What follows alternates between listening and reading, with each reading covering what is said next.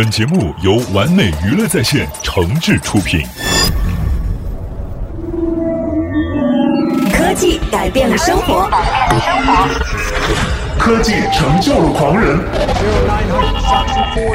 科技退化了我们的大脑。科技成了离不开的器官。分享最新的科技资讯，领略产品的前世今生，就在科技达人。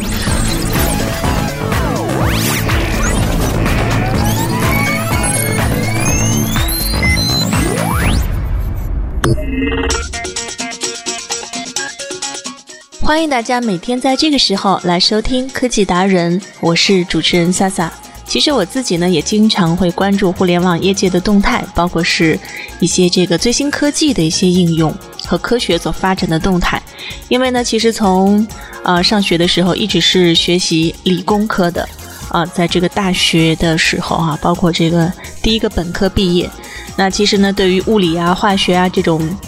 看来是基础科学，但是又是非常高端的、高精端的一些学术的应用呢，也是有自己的这个喜好。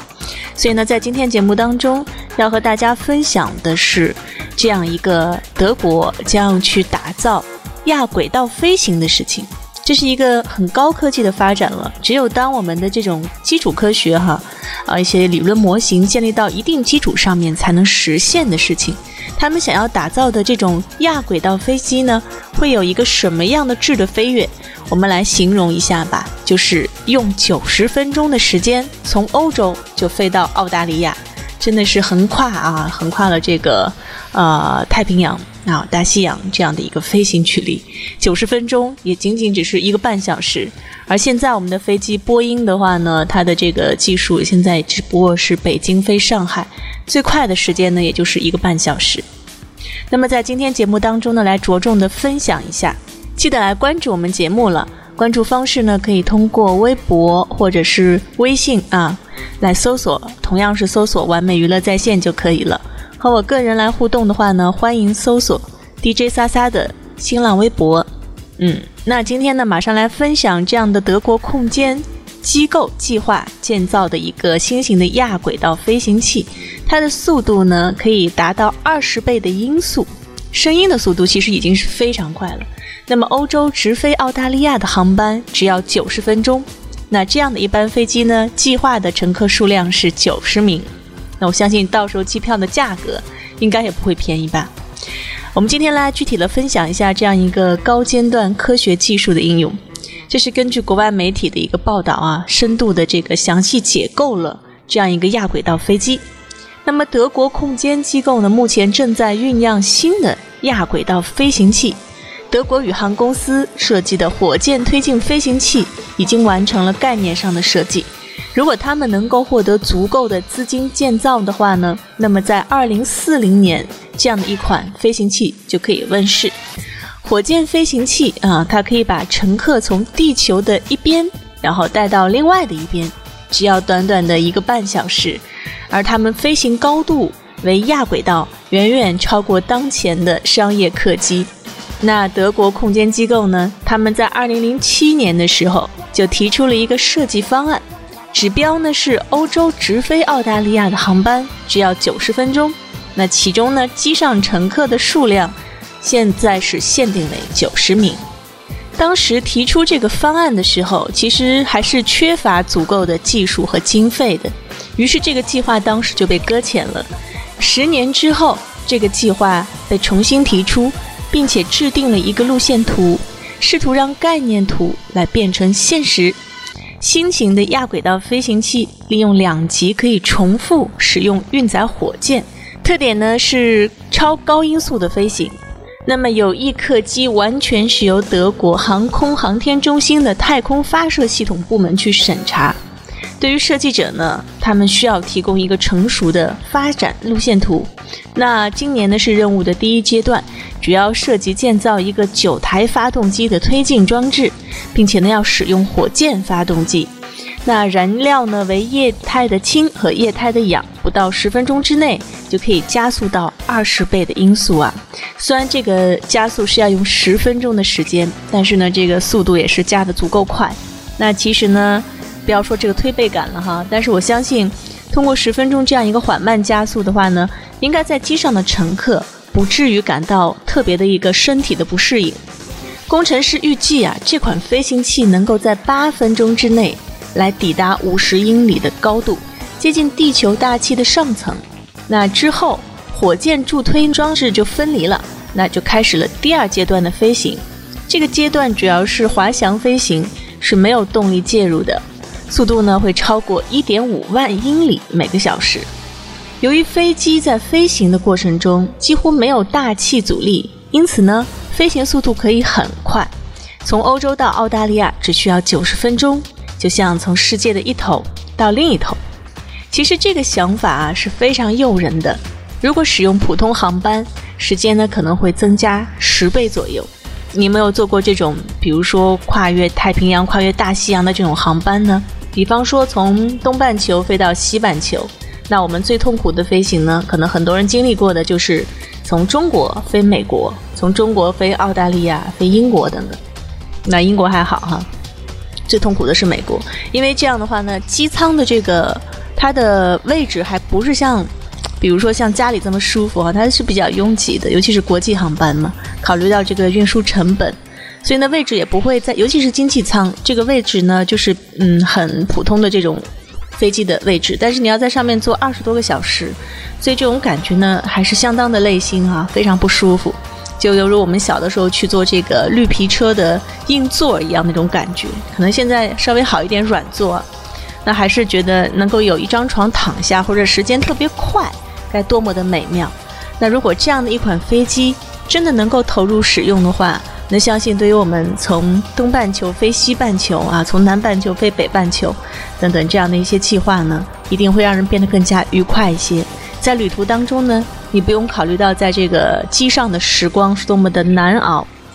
德国航空航天中心计划是在2035年去测试第一架原型机，2040年呢开始投入运行。如果项目成功的话，那么一天之内可以实现啊。十五个航班的飞行，那这样的一个计划呢？我想啊，一天之内实现十五个航班，那基本上可以覆盖到各个大的区域哈，大的州。那应该呢，只要是虽然说票价可能会比较昂贵，但是呢，相信还是有很多人会首选的。而且随着技术总是会不断的去推陈出新，不断的去发展和成熟。等他们成熟的时候呢，这样的一项技术又可以去广泛的应用到飞行上面去了。那这个时候呢，我相信一定是跟时间赛跑可以做到。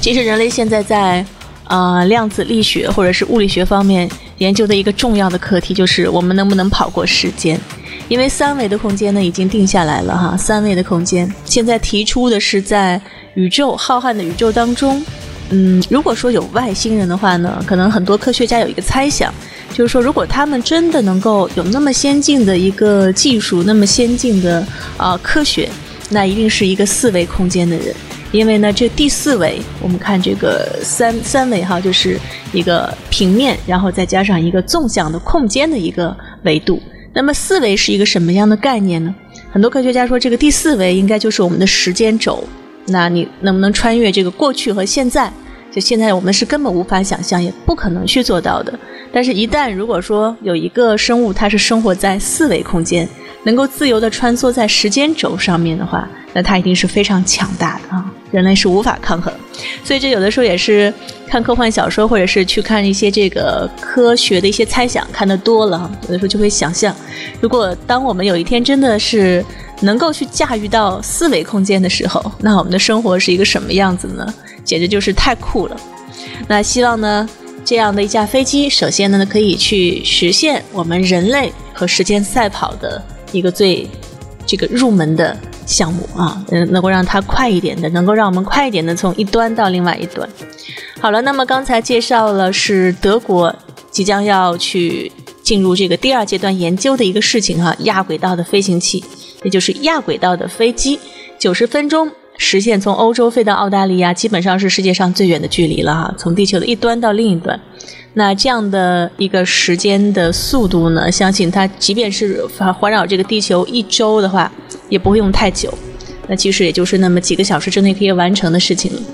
好了那么我们稍事的来休息一下接下来就呢和大家来分享一个科学之谜。科学家帮助你揭晓蒙娜丽莎的微笑之谜。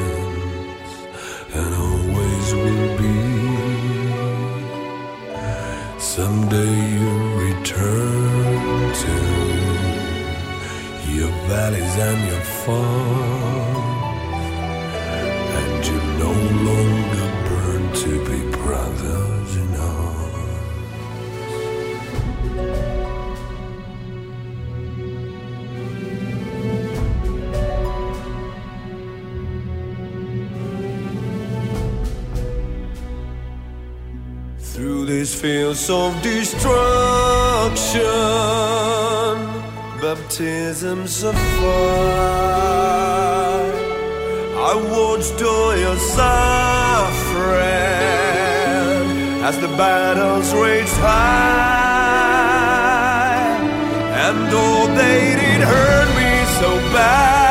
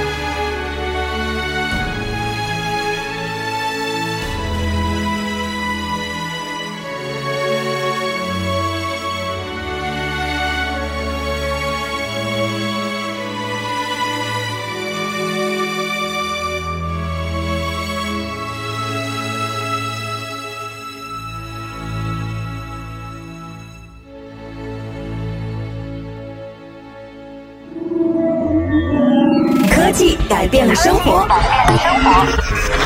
科技成就了狂人，科技退化了我们的大脑，科技成了离不开的器官。分享最新的科技资讯，领略产品的前世今生，就在科技达人。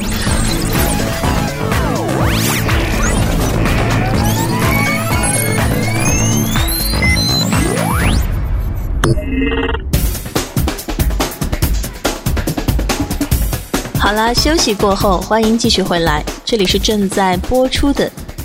科技达人。那么我们刚才呢分享了这个非常高端的一个技术应用哈，看到时候能不能啊、用最快的时间来投入使用的飞行器。那接下来呢和大家介绍一个古老的一个猜想。很多人看到蒙娜丽莎的微笑这幅画的时候呢，总有一种被震慑住的感觉，因为呢它是用一种晕染的画法哈、把人物的每个细微的表情啊、头发，包括这个衣服和背景，都描绘得栩栩如生。那今天呢，我们要用科学的这个角度来为大家揭晓蒙娜丽莎的微笑之谜。根据国外的媒体报道，哈，艺术巨匠达芬奇所绘画的名画《蒙娜丽莎》，这个神秘的微笑呢，成为了传世之作。数百年以来呢，令艺术家们百思不得其解。而目前，科学家最新研究显示，达芬奇笔下的这幅神秘微笑并非唯一。这位艺术巨匠擅长一种非常特殊的绘画技巧。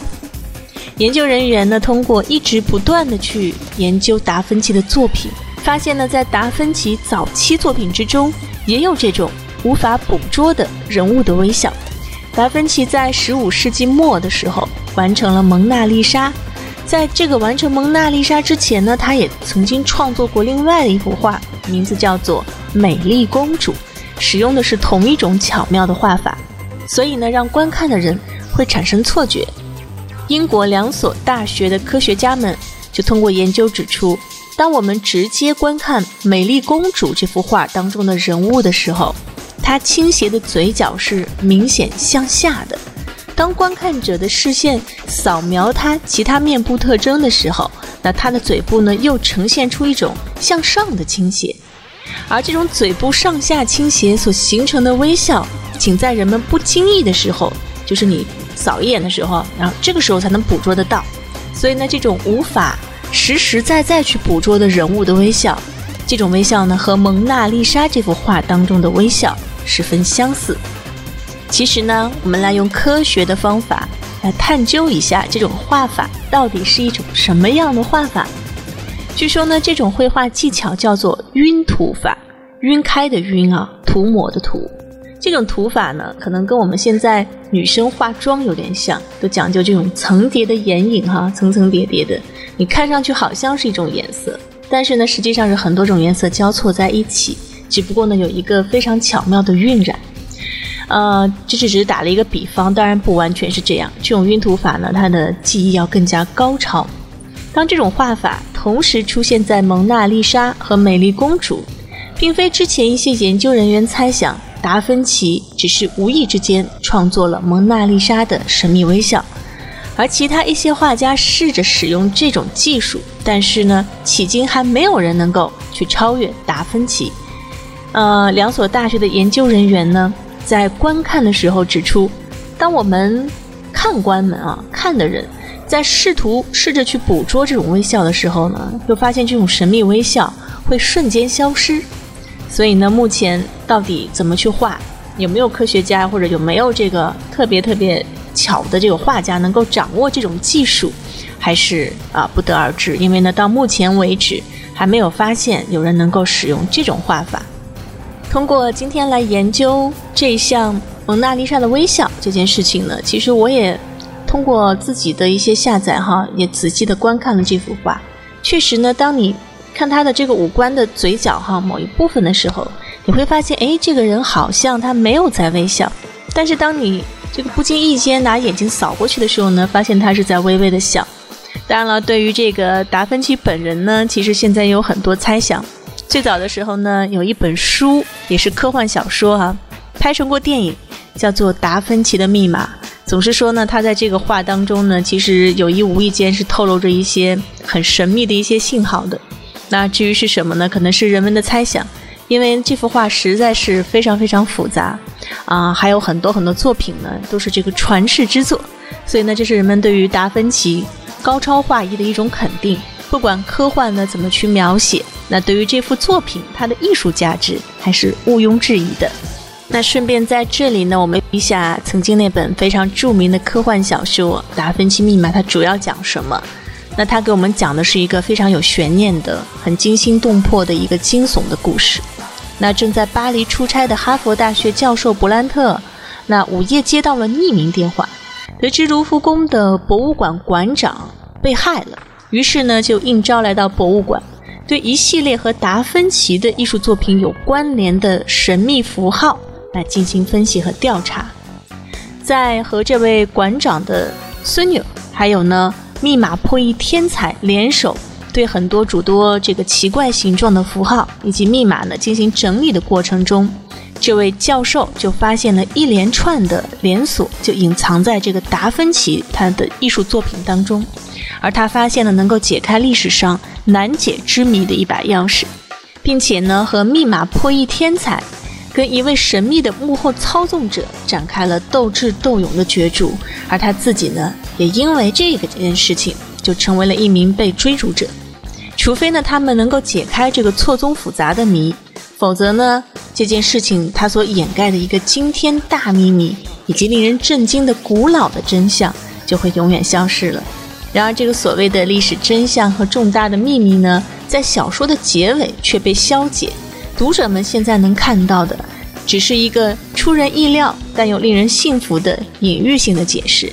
那据说呢，这个到底它隐藏的什么样的秘密呢？是和宗教有关的哈，并且呢，这本书当中也结合了侦探、惊悚还有阴谋论这样多种的风格，也激起了大众对于某些宗教理论的兴趣。对于宗教这件事情呢，其实，嗯，据说它也是这个以前古老的这个哲学的分支的一部分。那么古老的哲学呢，在西方的国家当中，它其中呢也蕴含着天文学、地理学、数学、物理学这样一些非常基础科学。那么在西方人的这个哲学观念当中，和我们东方人不一样的地方，是在于他们的哲学呢更加的这个实用性，更加的偏重于基础科学，而我们这个东方哲学大部分呢都是一些这个理论啊，比如说儒家思想或者是一些佛学当中所。传承下来的一些东西了。好了，关于这个东西方哲学，如果大家有兴趣的话呢，可以到我的微博当中来跟我交流。那么，如果你是一个这方面精通的人呢，也欢迎能够来告诉我更多这方面的消息。那么，记得和我联络的方式，在新浪微博搜索 DJ 撒撒。那今天节目到这里就结束了，我们明天不见不散。最前沿的数码科技，享受高品质的完美生活，尽在科技新体验。更多精彩内容，请关注完美娱乐在线的节目啦。